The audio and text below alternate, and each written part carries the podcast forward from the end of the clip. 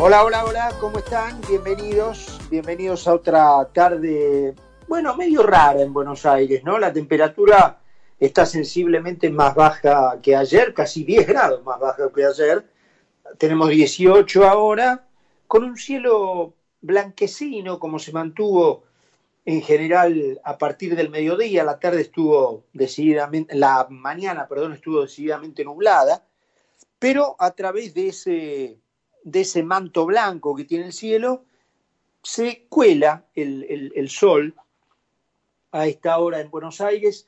Vamos hasta las 7, como todos los días. Ahora son las 6 y 3 minutos en la ciudad, en una tarde que tiene sesiones en el Senado tratando asuntos de salud y la emergencia por el proceso de quiebras, eh, que está desde el punto de vista de la información influida por un nuevo reportaje que dio Macri esta vez a Infobae, en donde predice un regreso al poder en 2023, la continuidad de lo que este año es una reunión virtual del coloquio de idea, la, convención empresaria más importante del año en el país, eh, y eh, los números que normalmente todos los años da a conocer Eduardo D'Alessio con el seguimiento de las opiniones de los empresarios que justamente se reúnen en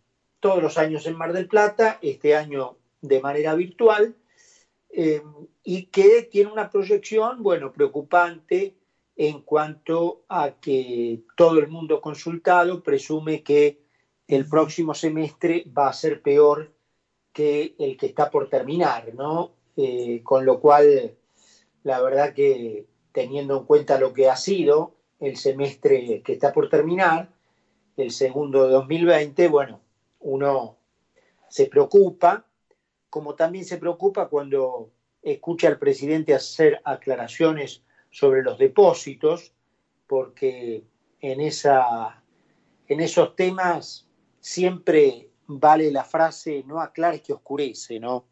Porque cuando te empiezan a hablar de que no te van a tocar los depósitos, Argentina llegó a tener una ley llamada justamente de intangibilidad de los depósitos. Y eh, llegada la crisis del 2001, se llevaron puesta la convertibilidad, la ley de intangibilidad de los depósitos, se llevó puesto todo. Así que cuando un presidente sale a hablar de que no va a tocar los depósitos, la verdad que te hace correr un poquito de frío, de frío por la columna vertebral, ¿no? Em, así que un consejo, una sugerencia, una sugerencia sería no aclare, presidente, que oscurece. El dólar eh, libre, el verdaderamente libre, que es el blue, sigue su marcha ascendente, después nos vamos a referir, pero hoy anduvo en 171 mangos. Em, y como si todo esto fuera poco desde el punto de vista informativo, em, ayer decíamos que esta cuestión eh, a la que el presidente parecía no entender en su mensaje al coloquio de ideas justamente, eh, una sorpresa parecida a la que el presidente tuvo con el caso Vicentín, ¿no es cierto? Recuerdan que allí fueron muy famosos esos memes en donde aparecía la foto casi haciendo puchero del presidente Fernández, diciendo, pucha, yo creí que se iban a poner contentos, ¿no es cierto? Y en una actitud similar se lo encontró ayer en esas palabras este, ante el coloquio de empresarios, eh, cuando, bueno, según él, eh, tendría que haber aplausos del sector empresario por la asistencia que su gobierno le da a las empresas, y ayer enumeramos un poquito por qué eso no es así, con otros aditamentos que no tienen una cuestión económica, eh, un contenido económico, pero que también hacen a la o al clima de confianza generalizada que normalmente se conoce como aquella frase que era una de las dos que Axel Kisilov dijo odiar, recuerdan ustedes. Una eh, de las frases que odiaba era seguridad jurídica. Y la otra frase que odiaba, el pequeño marxista, era clima de negocio, ¿no es cierto? Es decir, justamente lo que te puede traer condiciones que eh, tornen mejor el nivel de vida de la gente, bueno, esas eran las frases que el pequeño marxista odiaba. Y esas otras, eh, esos otros temas que no son estrictamente económicos, microeconómicos, de negocios o de empresas, pero que influyen en el clima, en la mentalidad que los empresarios pueden tener para decidir inversiones o no. Olvídate de la Argentina, en cualquier país. Bueno, hoy se vieron profundizadas, ¿no? Porque la aproximación argentina a Venezuela no es una cuestión retórica ni una que guarda con la realidad fantasías o intereses ideológicos. Se trata eh, de una realidad que se constata con la duplicación en el país de procedimientos y agencias que tienen su original en Caracas y en otros centros en donde se aniquila la libertad. En este caso, a los múltiples hechos ya sucedidos en otros campos de la vida argentina, sean estos el social, el específicamente económico, el judicial y hasta el funcionamiento legislativo, se suma ahora la creación en la órbita de la Defensoría del Público, a cargo de la militante Miriam Lewin, de un organismo llamado NODIO, es decir, por el juego de palabras de no odio, que es una pretensión de réplica de la ley venezolana contra el odio, sancionada en 2017 y cuyo objetivo es el monitoreo, el monitoreo, persecución y eventual cierre o confiscación de todo medio que emite opiniones contrarias a la dictadura cívico-militar de Nicolás Maduro. La ley allí en Venezuela está diseñada para penalizar la disidencia política al tipificarla como delito y establecer restricciones a la libertad personal que promueven tanto la censura como la autocensura. Y el gobierno kirchnerista, con la creación dentro de la Defensoría del Público, del Observatorio, fíjense el nombre, ¿no? Fíjense el nombre.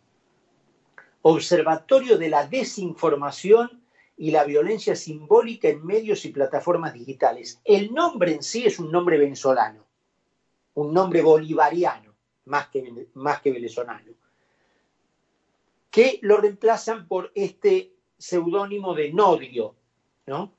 que pretende inaugurar un régimen policial que en alguna medida la ministra de Seguridad, Sabrina Frederich, había ya anticipado cuando cometió aquel sincericidio, recuerdan ustedes, de contar las tareas de ciberpatrullaje que su ministerio llevaba adelante en las redes sociales, según el cual el gobierno eh, tenga el control de lo que se dice y de lo que se publica, tanto en medios periodísticos como en plataformas de redes sociales de ciudadanos individuales.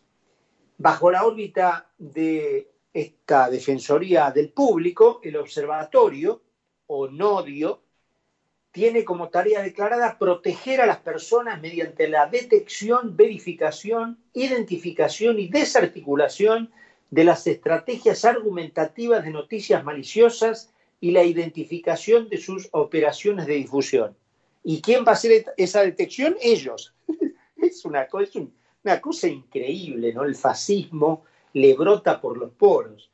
Es decir, bajo la pantalla de vender y pretender instalar la idea de que los que odian son los otros y no ellos, el gobierno quiere amordazar y terminar con el derecho de la libre expresión de las ideas, tal como lo garantiza el artículo 14 de la Constitución. En primer lugar, habría que poner rápidamente en claro cómo la verdadera usina del odio pegó un triple mortal en el aire y pretende pasar a la ofensiva acusando de odiosos a quienes son en realidad las víctimas del odio de ellos. Porque es en efecto el peronismo, como todo movimiento basado en la lucha y el odio de clases, el que por definición generó el germen que trajo la división odiosa a la Argentina hace 75 años instalando la idea de que lo que le faltaba a unos lo tenían los otros. Esa idea de unos y otros es el verdadero embrión del odio y de la discordia, y eso tiene un sello indudablemente peronista en la Argentina. No puede caber al respecto ninguna duda. En distintos momentos de la historia, ese odio incluso adquirió formas violentísimas, con fracciones de reconocido cuño peronista, luchando entre ellas, tomando las armas y llevando al país al borde de la guerra civil, con facciones enfrentadas a muerte que tuvieron su epítome por excelencia en aquel recordado regreso de Perón que terminó en una tarde trágica en las cercanías del aeropuerto de Ceiza, en donde hasta el día de hoy ni siquiera se sabe a ciencia cierta cuánta gente murió de ambos lados en esos hechos.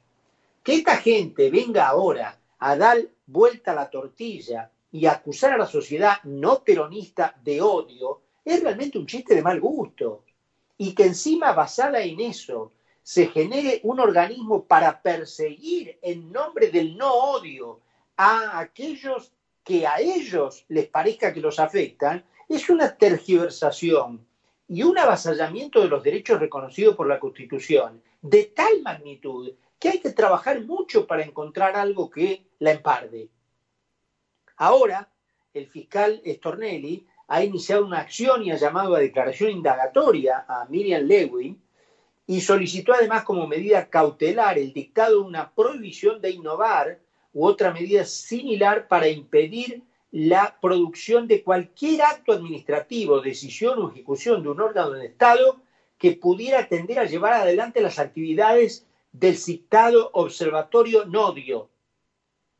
Eso afirmó Stornelli para evitar un menoscabo irreparable al derecho de la libertad de expresión y a la libertad de prensa.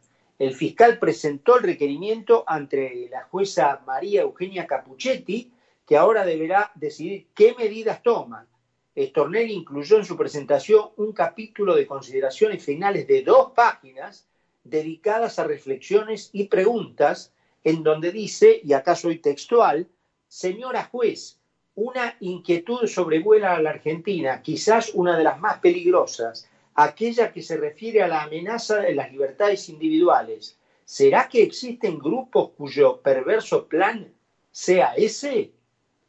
Ese fue el primero de 16 interrogantes planteados por Stornelli. Otros, ¿se castigará a la prensa, especialmente a la prensa libre, otorgándole a la prensa esclava patente de corso? ¿No ha muerto la mazorca? Es decir, aquella organización rosista, ¿no? Que perseguía y mataba a opositores. ¿Se dictará una cuarentena mental?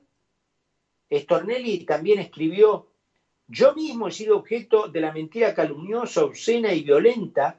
Jamás cuestionaría la libertad para hacerlo. Siempre elijo la libertad, dijo Stornelli, que fue procesado en diciembre del año pasado por Alejo Ramos Padilla como integrante de una presunta asociación ilícita en el caso conocido como D'Alessio, en donde se investiga también al periodista Daniel Santoro, recuerdan ustedes. En su presentación de hoy, Stornelli continuó preguntándose, ¿será que Robert Woodward o Carl Bernstein, los periodistas que investigaron el caso Watergate, podrían ser hombres libres en la Argentina o habrían sido desarticulados por algún empleado de un oscuro buró? ¿Alguna recóndita madriguera del aparato estatal estará encubriendo cuestiones similares o incluso peores? Se pregunta Stornelli. Y aquí yo recuerdo a Néstor Kirchner, ¿no? Que solía decir, no escuchen lo que digo, miren lo que hago. Y esas palabras caen como anillo al dedo ahora, luego de las discusiones que generó en el frente interno, las votaciones de la Argentina sobre Venezuela en la OEA y en la ONU. Olvidémonos de las votaciones que no son más que movidas para la gilada. Lo que importa, como decía Kirchner, es lo que el gobierno hace. Y lo que el gobierno hace es replicar en la Argentina, con esto del nodio, los, los institutos de la dictadura bolivariana. Así que fijémonos lo que hacen, no lo que dicen. 18 grados en Buenos Aires, 6 y 16 minutos, presentamos el programa y estamos de regreso. En Laboratorio